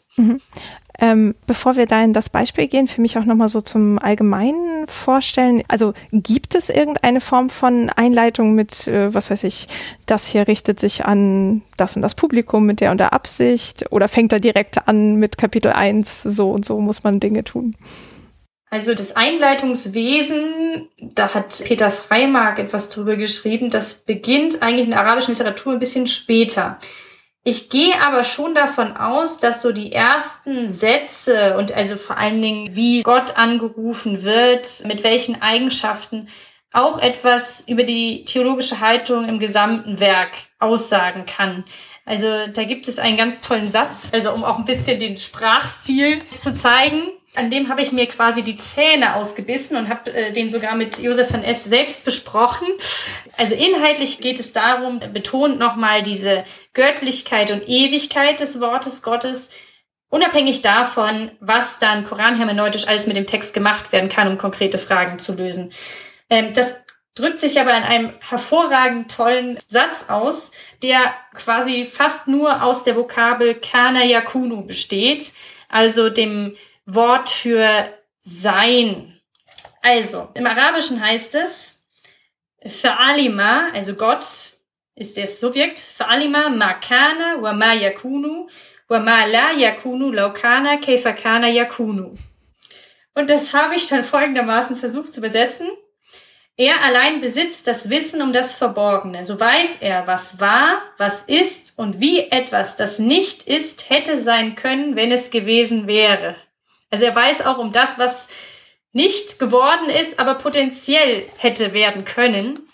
Ähm, so kompliziert ist es aber nicht an allen Stellen, muss ich sagen. Ich glaube, für das Milieu von Muhasibi und so die anderen Schriften, die so in seiner Zeit entstehen, ist das ein recht verständlicher Text. Also nicht besonders kompliziert, aber natürlich für uns aus heutiger Sicht muss man sich schon sehr in die theologischen Fragestellungen und das Arabisch der damaligen Zeit einarbeiten, um solche kniffligen Sätze einfach deuten zu können und einfach auch diesen Blick der Exegeten auf den Text so selber einnehmen zu können, um zu wissen, okay, es ist jetzt tatsächlich wichtig, ob der Satz jetzt hier abbricht oder erst an einer späteren Stelle. Das ist eigentlich das Hauptargument. Das wird aber nicht immer so ganz explizit gemacht. Also das ist ganz spannend, sich da die Zähne dran auszubeißen. ja, das äh, ist immer so ein bisschen sportlich, muss man da, glaube ich, rangehen. Ähm, und du hattest ja jetzt sechs oder in deiner Version zehn Kapitel genannt und die verschiedenen Themen, die da drin vorkommen. Und gibt es jetzt irgendwie in jedem Kapitel sozusagen eine Methode, die er dann präsentiert? Oder gibt es auch das Methodenkapitel, wie in vielen Dissertationen heute oder so? es sind eigentlich ganz verschiedene Perspektiven, die er da anlegt. Also er hat wirklich, so stelle ich mir das einfach vor, die Frage im Kopf, ich habe hier den Koran, was muss ich alles bedenken, um ihn wirklich richtig zu verstehen? Also für ihn, das hat auch Van S wörtlich so gesagt, ist das das einzige Bitteglied zwischen Gott und Mensch. Also das ist sozusagen die Nabelschnur. Und da möchte ich auch mein, er ist ja auch als Asket einfach bekannt geworden, ich möchte mein Leben danach ausrichten. Aber wie komme ich mit diesem komplexen Buch dann zu Rande? Also was ist dann das richtige Leben, was ich daraus extrahiere sozusagen? Und deswegen würde ich sagen, sind es einfach sehr verschiedene Perspektiven. Also was sollte man mitbringen, um den Koran richtig zu verstehen? Auch eine gewisse fromme Haltung, nicht nur die verstandesmäßige Begabung, was gibt es eben für Prinzipien und dieses koranhermeneutische Kapitel, was er der menschlichen Deutung auch überlässt und wo er die Grenzen setzt, da soll er auch inspiriert von den Diskussionen im christlichen Mittelalter ähm, auch schon bei Augustin und Cassian hat es Van Esso festgestellt, soll da inspiriert worden sein, auch so einen vierfachen Schriftsinn zu formulieren. Und der ist ein bisschen anders. Also im Lateinischen ist es dann der literale Wortsinn, allegorischer, ein moralischer und ein anagogischer. Aber er übersetzt das ein bisschen anders in seinen Kontext. Da geht es um den äußeren Wortsinn, also Sahir ist es. Das wäre dann die Lesung, also sozusagen wie der Text dort steht. Dann gibt es eine innere, innere heißt Baten. Das kommt dann später auch in der mystischen Koraninterpretation sehr stark vor. Das wäre dann Ta'wil. Das ist wiederum schon eigentlich die Art der Interpretation, die nur Gott und den im Wissen fest gegründeten irgendwie obliegt. Da bin ich mir nicht ganz sicher, ob er das ganz bewusst gewählt hat oder ob hier auch Tafsir als Auslegungsmodus hätte stehen können weil sonst dieses, also neben dem rein zu lesenden Wortsinn, diese Interpretation, die ja legitim ist, anhand der Prinzipien, die er selber ausführt, sonst rausfallen würde. Denn danach kommt noch als dritter, also als Grenze des Verstehen, als äußerste Grenze, die ein Mensch sozusagen vom Korantext verstehen kann. Und dann kommt Matla oder Mutalla. Das ist wieder die Frage, wie man das Ganze liest. Also vokalisiert. ja, Matla würde ein Aufstiegspunkt bedeuten. Also das geht schon ein bisschen in Richtung mystische Koraninterpretation. Also das wäre auch dann der anagogische Sinn vielleicht, ich weiß es nicht. Aber sich über den Text zu erheben und etwas dahinter sozusagen noch zu finden. Aber Mutalla, und er konnotiert das dann auch eher negativ, wäre etwas, was man auf keinen Fall überschreiten darf. Also das ist wirklich schillernd, weil er einerseits solche Aussagen trifft und auch vorhin hatte ich ja gesagt, diese im Wissen festgegründeten eigentlich nicht mit einschließt in diejenigen, die zumindest einen großen Teil des Korans interpretieren dürfen. Andererseits aber im ersten Kapitel spricht von so einer frommen Gruppe, die mit Verstand ausgestattet ist und ähm, ziemlich weit gehen darf in der Interpretation und selber auch viele Mechanismen anbietet. Also man sieht da, da ist selbst in seinem eigenen Werk noch nicht alles vollständig geklärt bei dieser Frage. Ja. Ja, und vielleicht ist das äh, dann jetzt ein guter Punkt für das Beispiel, das du mitgebracht hast, um das mal so ein bisschen zu veranschaulichen. Genau, also ich weiß nicht, in welcher Folge das mal dran war, aber Himmel und Hölle kamen schon einmal vor und äh, die verschiedenen Aussagen im Koran über Himmel und Hölle als Orte, die vielleicht sogar irgendwo noch im Irdischen verortet sind oder als Trichter in die Erde gehen und ziemlich deutlich eigentlich im Koran auch geschildert sind, was darin passiert. Also Hölle eher so als Feuerort, an dem Bestrafungen stattfinden, Gesichter geschwärzt werden, die Ehre quasi mit Füßen getreten wird der dortigen Insassen und der Himmel, in dem die Pokale kreisen, in dem man irgendwie schön gebettet ist. Ja, also ganz positiv geschildert. Jetzt ist aber die hauptsächliche Frage für die Theologen, wer da unter welchen Umständen diese oder jene Vergeltung jenseits erfahren wird, beziehungsweise was man vielleicht im Diesseits schon an seinen eigenen Taten und seinem Verhalten ablesen kann für sein Ergehen im Jenseits. Also man muss das sich wirklich so vor Augen malen, dass das Jenseits nicht irgendetwas völlig Fernes am Ende der Zeiten für die Leute damals ist, sondern so die Membran zwischen Diesseits und Jenseits. Das hat auch Christian Lange, der dieses Hölle-Himmel-Sendung mit begleitet hat, Folge 27. Ja, ganz deutlich schon mal gemacht, dass das eine dünne Membran ist und die jenseitige Strafe vor allen Dingen, also ich meine, belohnt werden will natürlich jeder für sein Handeln, äh, den Leuten auch durchaus Angst gemacht hat. Und gerade Muhasibi mit seiner Muhasaba, also sich das Vergegenwärtigen dessen, was im Jenseits passieren wird, ist natürlich prädestiniert dafür, sich da auch drüber Gedanken zu machen. Und also da setzt er sich in dem Kapitel, in dem er das bespricht, mit den Mu'taziliten auseinander, die, so muss man das grob sagen, so wirft es ihnen vor, auch wenn es natürlich auch nur eine verkürzte Sicht und eine polemische Sicht auf die Mu'taziliten ist, dass die sagen, man kann eigentlich schon am Diesseits ablesen, wo man hinkommen wird, in den Himmel oder in die Hölle. Also wer sündlos ist und äh, Gutes tut, der kommt in den Himmel. Aber wer eine große Sünde begeht, und so steht es auch im Koran in 493, das kann ich gleich nochmal vorlesen, der wird definitiv in die Hölle kommen. Und er nimmt dann sozusagen in seinem Kapitel richtig die Position der Mutadiliten ein und sagt, ihr, also eigentlich Muhasibi, du, nimmst diesen Vers, Sure 493, gar nicht ernst. Da heißt es nämlich, wenn aber jemand einen Gläubigen absichtlich tötet, dann ist sein Lohn die Hölle. Ewig bleibt er dort. Gott zürnt ihm und verflucht ihn und hält harte Strafen bereit.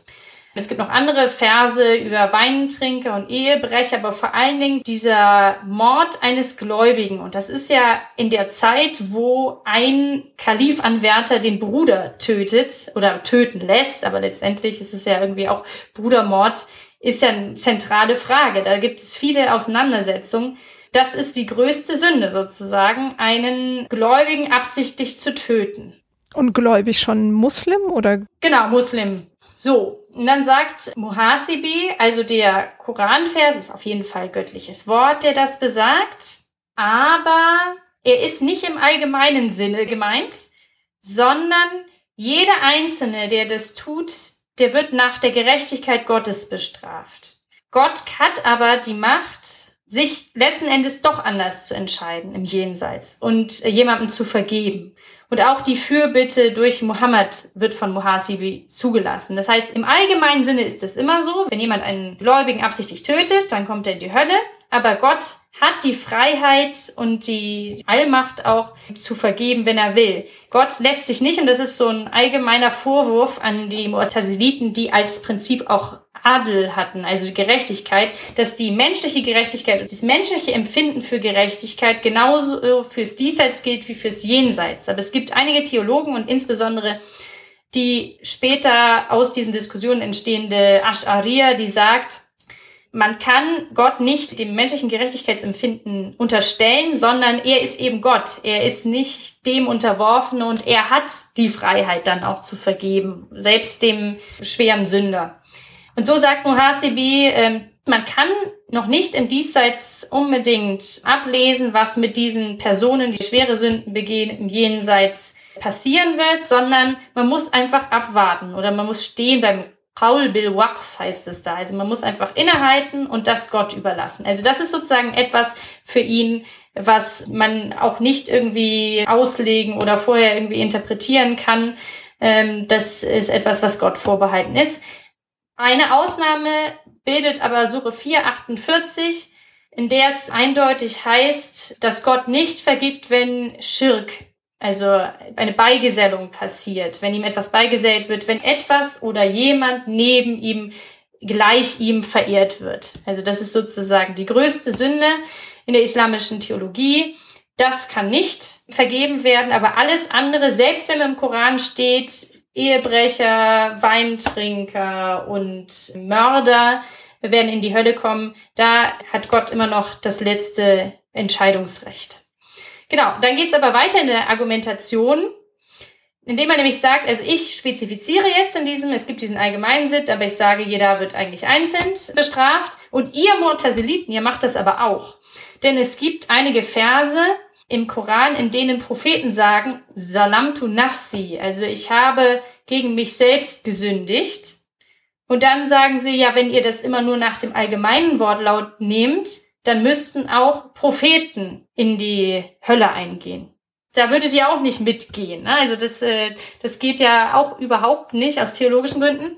Deswegen macht ihr das, dieses Prinzip der Spezifikation macht ihr auch schon selber. Und er fragt sie auch, ob es überhaupt einen Menschen geben kann ohne Sünde.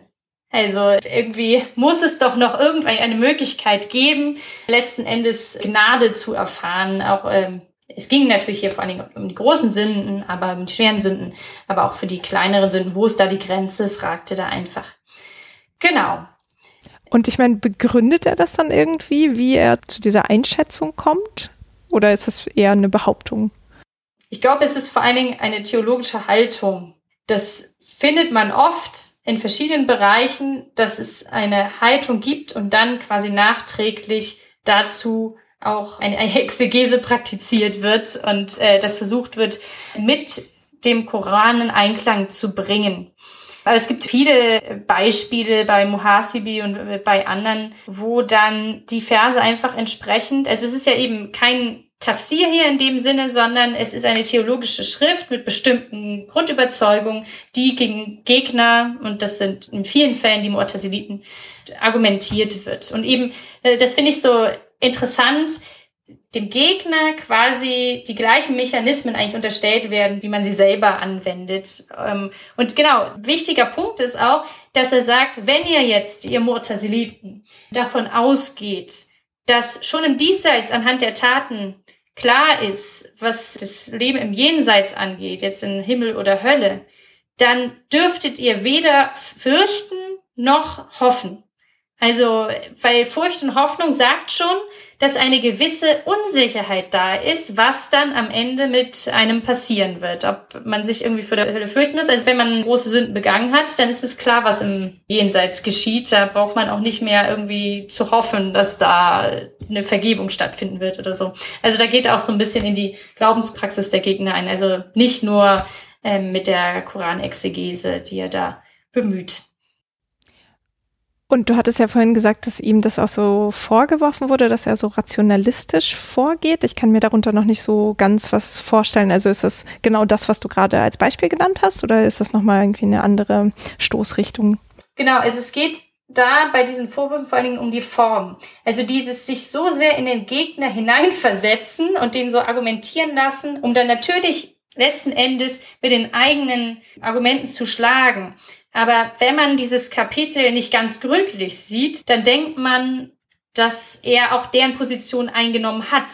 Aber es ist halt so sehr im Feinen, dass man das dann da rauslesen kann und man muss es tatsächlich bis zum Ende lesen, um rauszufinden, was dann seine Position ist. Weil es fängt wirklich so an, ihr sagt, aber wer ist ihr? Ne? Und es ist aber aus der Sicht der Mu'taziliten da formuliert. Das ist ähm, etwas vielleicht auch für die Zeitgenossen etwas missverständlich gewesen, was damit gemeint wird. Und nicht einfach zu sagen, das und das ist meine Meinung, das sind meine Koranverse, so mache ich das und deswegen habt ihr nicht recht, sondern es fängt genau andersrum an mit dem Gegenargument. Äh, genau, das ist ganz spannend bei dem, wie Muhasibi das hier anfängt. Ja. Also schmeißt da einen quasi in so eine Diskussion seiner Zeit, um die man wissen muss, um überhaupt einzuordnen, was er da eigentlich macht. Genau.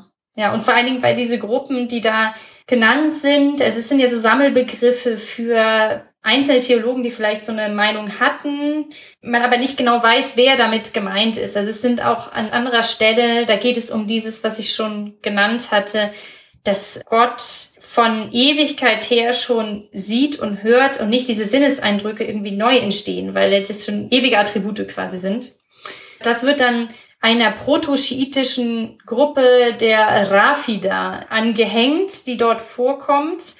Aber man ist sich bis heute nicht so sicher, wer da genau hintersteckt und wer vielleicht wirklich gemeint ist. Also es werden bei den Gegnern keine konkreten Namen genannt, sondern nur solche polemischen Sammelbegriffe mit auch verkürzter Lehre. Also die Mu'taziliten, die ähm, haben schon als Prinzip beispielsweise diese menschliche Gerechtigkeit, nach der alles geordnet sein muss, oder auch dieses Prinzip al-Wa'd wal-Wa'id, also Strafe und Versprechen in dem Sinne, dass nicht nur Strafe und Lohn angedroht werden, sondern es ist ein tatsächliches Strafversprechen. Aber das sind so, ähm, das gehört schon zur morteselitischen Lehre mit dazu, aber in weniger großem Maße in dieser Frühzeit schon und entwickelt sich erst in ein Jahrhundert später, dass das mal wirklich so aufgelistet worden ist, was alles zur Mortasila gehört. Also wir sind hier wirklich noch bei den Anfängen. Mhm, ja. Und du hattest ja auch anfangs gesagt, dass er so einen vielseitigen Ansatz irgendwie verwendet oder so schillernd ist, indem wir an die Koranexegese geht. Was sind denn noch so seine Methoden? Er geht, also ich hatte ja ein paar Kapitel genannt, ich war noch gar nicht so richtig am Ende. Ähm, es gibt auch einen großen Teil mit 15 verschiedenen Abrogationsarten. Also, Nasikh wal Mansukh ist dann der arabische Fachbegriff für Abrogation, aber das bezieht sich sowohl auf die Schreibung im Koran. Eine Schreibung kann die andere irgendwie im Inhalt abrogieren. Es gibt aber auch den Fall, dass mal früher etwas im Koran gestanden hat und nicht kanonisiert worden ist. Das ist noch eine weitere Abrogationsart. Ähm, dann wird noch der Koran ins Verhältnis gesetzt zur Sunna beziehungsweise den Ahadith des Propheten. Am Ende kommt Muhasibi bei 15 verschiedenen Abrogationsarten raus. Und normal sind drei Hauptabrogationsarten. Also da ist er sehr fein, einfach auch aus dem Bestreben heraus, dieses ewige Wort Gottes, die Unversehrtheit seines Wortes in seiner Göttlichkeit zu belassen und sehr fein in seinen Mechanismen, wie man dann doch bei widerstreitenden Aussagen ähm, vorgehen könnte. Da hat Christopher Melcher in einem Artikel mal einen Abgleich gemacht mit anderen, die Appellation sich dort angucken angesichts von rechtlichen Fragestellungen und äh, mit Zeitgenossen vergleicht und einfach zeigt, dass Muhasi wieder ziemlich detailliert ist im Vergleich. Also es gibt noch andere, die sich damit, auch Shafi'i zum Beispiel, der shafiitische Rechtsschulgründer, der wird da genannt. Das ist auch so eine Besonderheit, also von Muhasibi, dass der so ins Detail geht. Also das Klassische bei den Applikationsfragen ist beispielsweise der Weingenuss. Da gibt es verschiedene Verse im Koran, die Aussagen machen zum Wein. Also beispielsweise Sure 2, 219. Sie fragen nicht nach dem Wein und nach dem Losspiel, sprich in beiden die große Sünde. Oder dann gibt es einen Vers, naht euch nicht trunken dem Gebet, auf das ihr wisst, was ihr zu sagen habt. Und dieses sich trunken dem Gebet nähern, was ja noch nicht so ein absolutes Verbot ist des Weingenusses, das wird wiederum durch, und das ist bis heute so ähm, Konsens, abrogiert durch Sure 591. Da heißt es, siehe, der Satan will Feindschaft zwischen euch entstehen lassen und Hass durch Wein und Losspiel. Und dann am Ende des Verses, dann wollt ihr nicht aufhören. Also da gibt es dann so Steigerungen des Weinverbots und Muhasibi nimmt die verschiedenen Koranverse, die Aussagen darin, vergleicht die und ähm, stellt eine Hierarchie hin. Also das ist jetzt beispielsweise ein Beispiel aus dem 13. Kapitel der Abrogation. Das beschreibt er als das Abrogierende und das Abrogierte, worin die Gemeinde sich einig ist, dass es abrogierend und abrogiert ist und darüber nicht streitet. Also das ist relativ eindeutig. Es gibt aber auch uneindeutigere Beispiele. Ja, also das ist ein bisschen komplex, glaube ich, hier alles nochmal ähm, aufzuführen. Aber dieser koranhermeneutische Teil mit Abrogationsarten und rechtlichen Fragen, der ist relativ ausführlich und hat auch manche dazu verführt, dieses Kitab Fahim al-Quran als Rechtsbuch oder zumindest theoretisches Rechtsbuch zu begreifen. Das geht aber nur, wenn man den Rest der Kapitel, es ist wirklich relativ ausführlich, aber ähm, die anderen Kapitel sind einfach wieder aus einer ganz anderen Warte. Auch das letzte Kapitel geht um philologische Probleme, wie wir gesehen haben, die Verbindung und Trennung von Versen. Das ist auch etwas, was relativ ausführlich jetzt für die Zeit schon ist. Ähm, da heißt es beispielsweise, Christus, Marias Sohn, ist nichts als ein Gesandter, vor dem andere Gesandte dahingegangen sind. Das steht in Sure 575. Und dann sagt er, hier muss aber der Vers abgeschlossen werden, beziehungsweise der Satz abgeschlossen werden, die Sinneinheit abgeschlossen werden. Und dann heißt es nämlich weiter, und seine Mutter ist eine Gerechte. Aber er betont nochmal, also Mutter, die Mutter Jesu, also Maria, betont nochmal, damit ist Maria nicht eingeschlossen in diese Gesandtschaft. Sie ist keine Gesandte. Also manche Sachen, da denkt man, das wird schon irgendwie aus dem Wortlaut klar, aber es wird wirklich hier alles genau abgeklopft, dass keine Missverständnisse entstehen bei dem Bestreben, den Koran auf rechtmäßige Weise zu verstehen. Und an vielen Bereichen knüpfen dann eben auch theologische Streitigkeiten an. Und da ist es durchaus wichtig, dann auf den genauen Wortlaut und die Struktur des Satzes zu gucken. Hm. Und wenn er jetzt zum Beispiel in diesem Kapitel zu den 15 Abrogationsarten schreibt, trifft er dann irgendeine Form von Entscheidung, was davon sozusagen zulässig ist, oder lässt er die alle nebeneinander stehen? Er stellt da schon so eine Hierarchie auf. Also er kommt dann schon immer zum Schluss, was seiner Meinung nach und meistens dann auch bestätigt durch den Konsens der Gelehrten, also frühere Autoritäten, bestimmt dann, was dann der abrogierende und letztlich gültige Vers, zumindest nach den rechtlichen Bestimmungen, sein soll. Genau. Und so das Besondere an Muhasibi ist halt diese Feingliedrigkeit in seiner Begriffswahl. Also dieses, was ich schon gesagt habe, Unterschied zwischen göttlichem Wort, Kaul und Kalam und den dort abgefassten rechtlichen Bestimmungen, den Ahkam. Oder Unterschied zwischen Versen und Koran, die Muhkamat, die diesen koran-hermeneutischen Prinzipien unterworfen werden dürfen und den Mutashabihat, die eher Gott beziehungsweise höchstens so einem kleinen Kreis von Experten, von Asketen überschrieben worden sind. Oder auch so eine Gegenüberstellung, diese Spezifikation ist im Arabischen Am und Khas. Awam und Khawas sind die Allgemeinheit und die Experten. Das ist nochmal dieser Begriff. Und Am und Khas ist dann der allgemeine Wortsinn, der durch den spezifischen Wortsinn in einem anderen Vers dann nochmal ähm, konkretisiert werden kann und so, dass der spezifischere den allgemeineren Wortsinn aussticht quasi.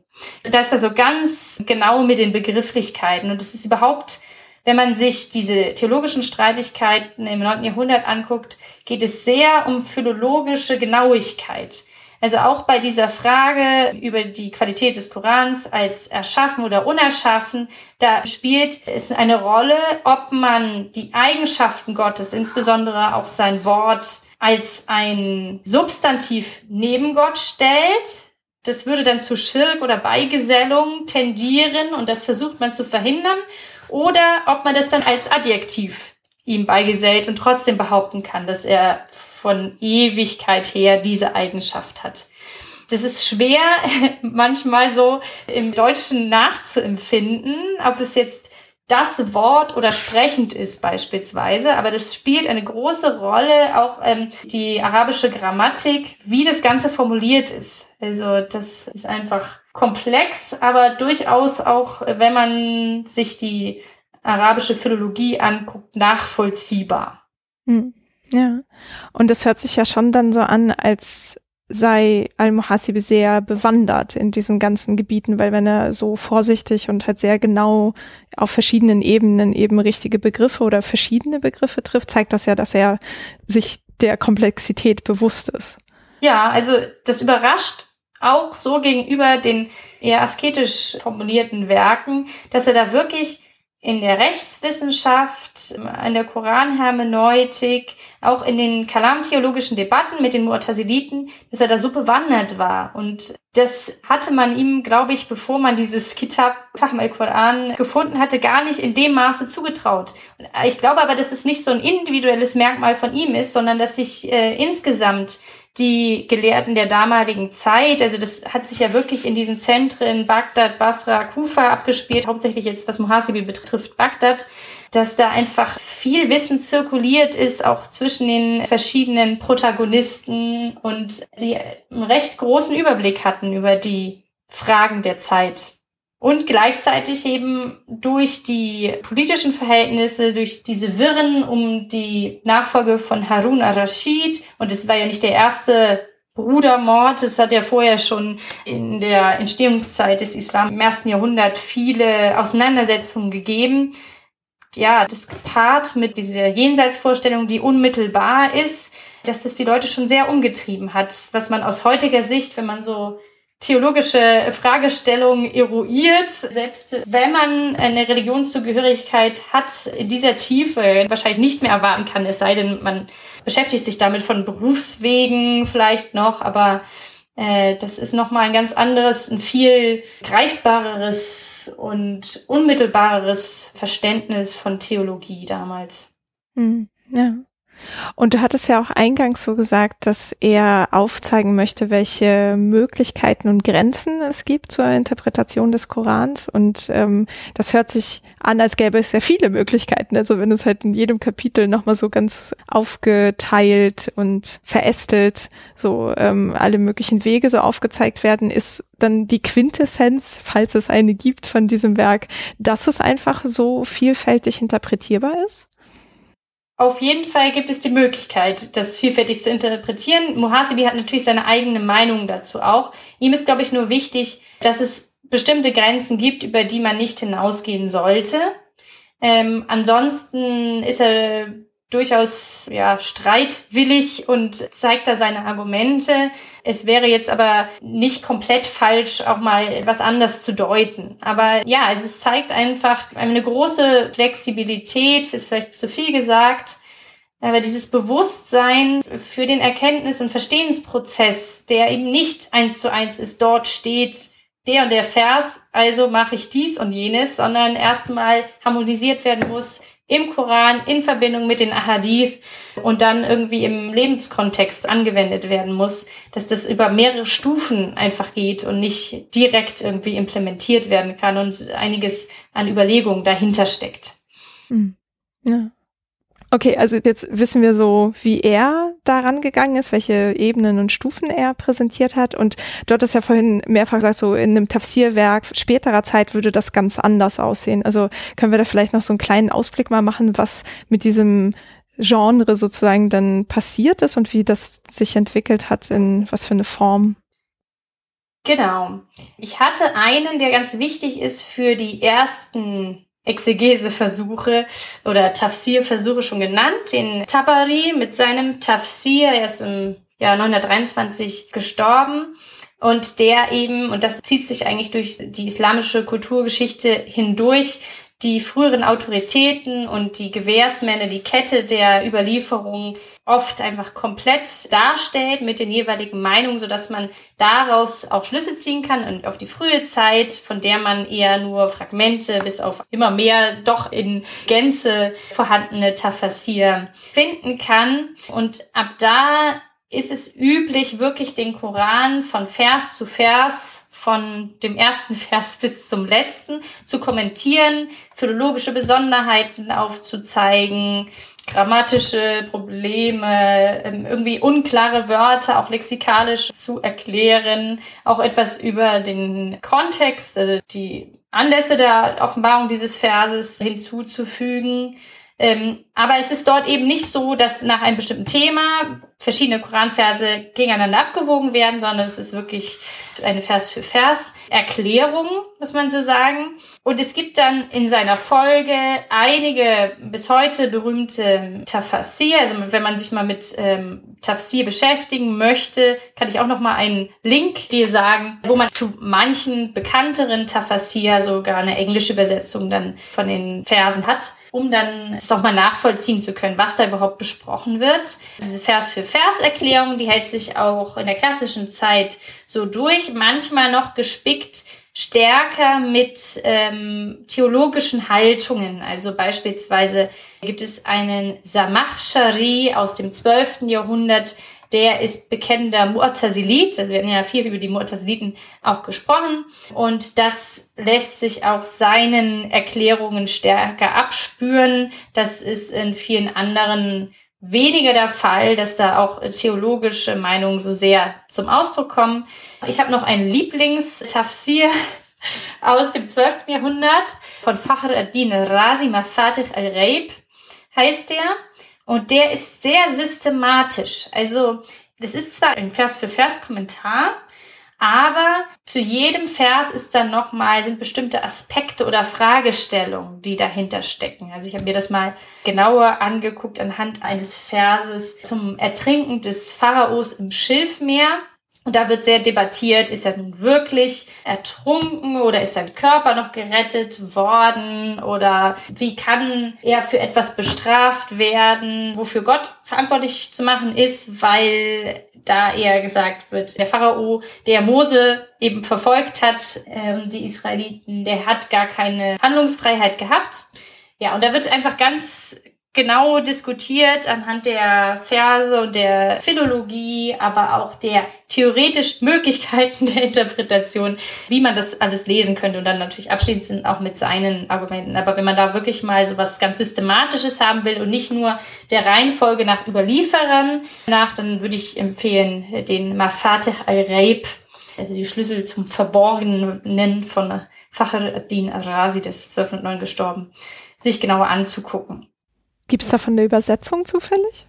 Ah, das weiß ich gerade gar nicht. Müsste man noch mal bei dieser Tafsir-Datenbank gucken. Also der ist ein recht ausführlicher Kommentar. Also wenn man so einen Koran-Kommentar so klassischen sich anguckt, das sind mindestens 20 Bände, also großformatige, da muss auch wirklich der gesamte Korantext mit den ganzen Erklärungen ja reinpassen. Oft ist auch der Korantext nochmal mit integriert.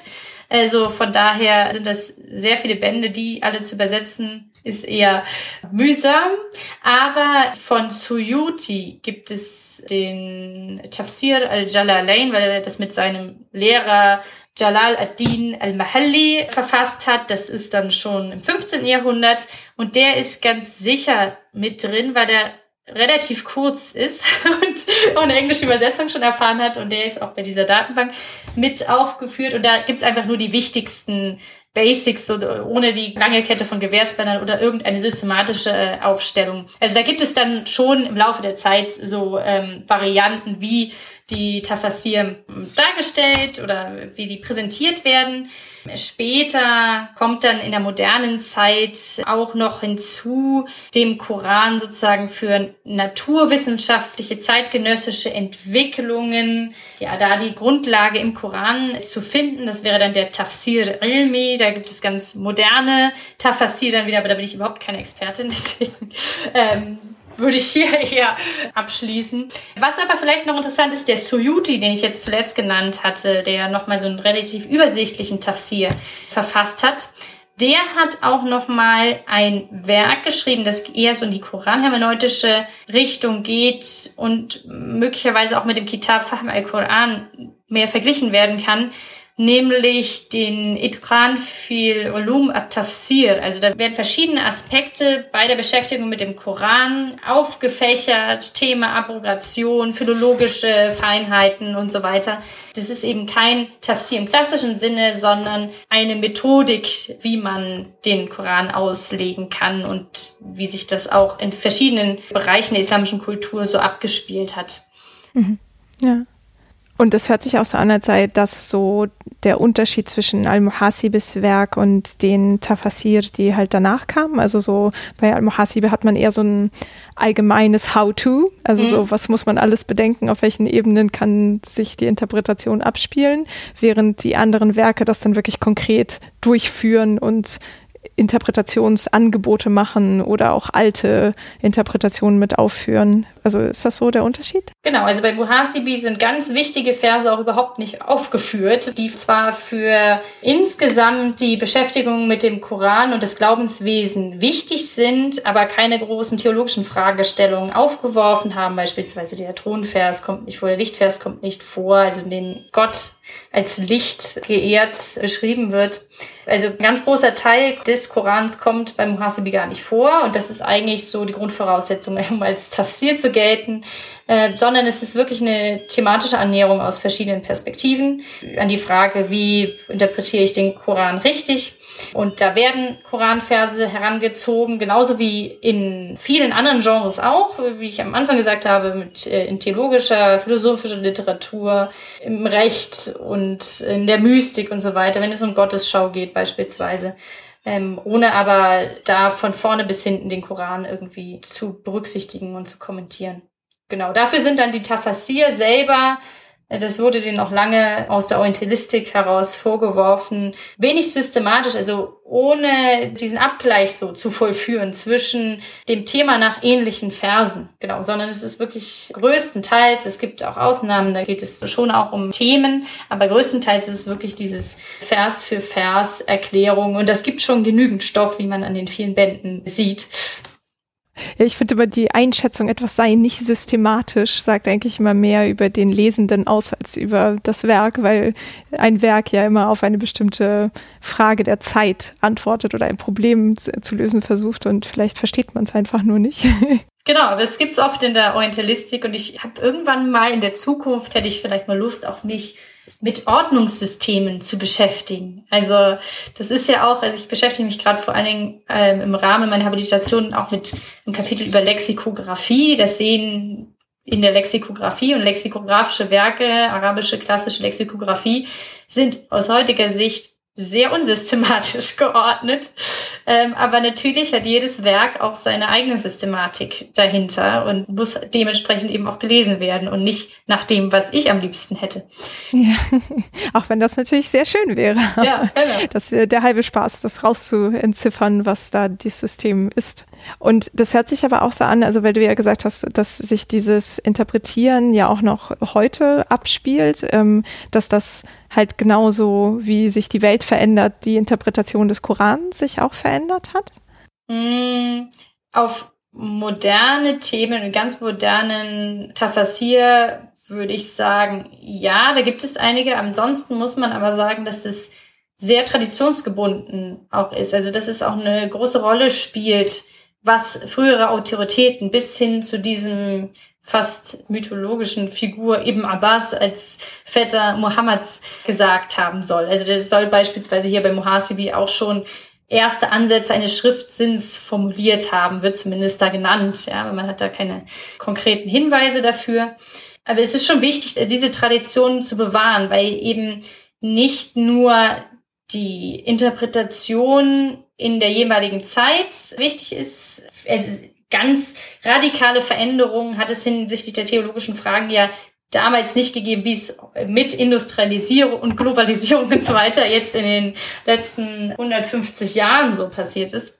Aber man muss sagen, ja, das ist einfach auch neben dieser Beantwortung bestimmter Fragen wichtig ist, die Geschichte dieser Beantwortung der Fragen mit aufzunehmen, weil das auch einen Respekt einfach vor der islamischen religiösen Geschichte ausdrückt und auch die Koraninterpretation an sich ein gottesdienstähnlicher Akt einfach ist und an dem man sich dann sozusagen mit seinem eigenen dann auch anheftet und der Verdienst von äh, Tabari ist dann hauptsächlich eigentlich nicht seine eigene Interpretation, sondern das davor bewahrt zu haben. Und so geht es dann sozusagen auch weiter. Mit Modifikationen, das äh, will ich gar nicht so in Abrede stellen, aber es wird einfach auch viel bewahrt. Es ist ja die Verbindung quasi zu dem Jetzt des Autors und der Zeit des Propheten Mohammed, die da irgendwie wiederhergestellt werden soll über diese Autoritäten. Ja. Ja, schön. Ich glaube, wir haben jetzt so einen sehr schönen Überblick auch so mit großem Spannungsbogen ähm, bekommen zur Entwicklung dieses Genres oder der Auseinandersetzung mit dem Wort Gottes. Ähm, hast du irgendwas, was du noch erwähnt haben möchtest oder vielleicht so den Zuhörenden mit auf den Weg zu dem Thema geben magst? Oh, nee, ich bin eigentlich ganz zufrieden jetzt mit dem äh, mit den Ausführungen. Sonst, also man kann überall natürlich ins Detail noch gehen, aber das ähm, ist, glaube ich, dann auch irgendwann bei dem Thema etwas ermüdend. Nee, ich glaube, für den Überblick reicht es jetzt auf jeden Fall. Ja, okay, super. Dann möchte ich mich ganz herzlich für die tollen Ausführungen und die Zeit bedanken und auf jeden Fall alles Gute fürs neue Projekt wünschen. Ja, vielen Dank. Danke, dass ich Teil auch deiner Podcast-Reihe sein durfte. Vielen Dank fürs Zuhören. Wenn euch der Podcast gefällt, dann empfehlt ihn gerne weiter oder hinterlasst eine Sternebewertung bei iTunes oder in der Podcast-App.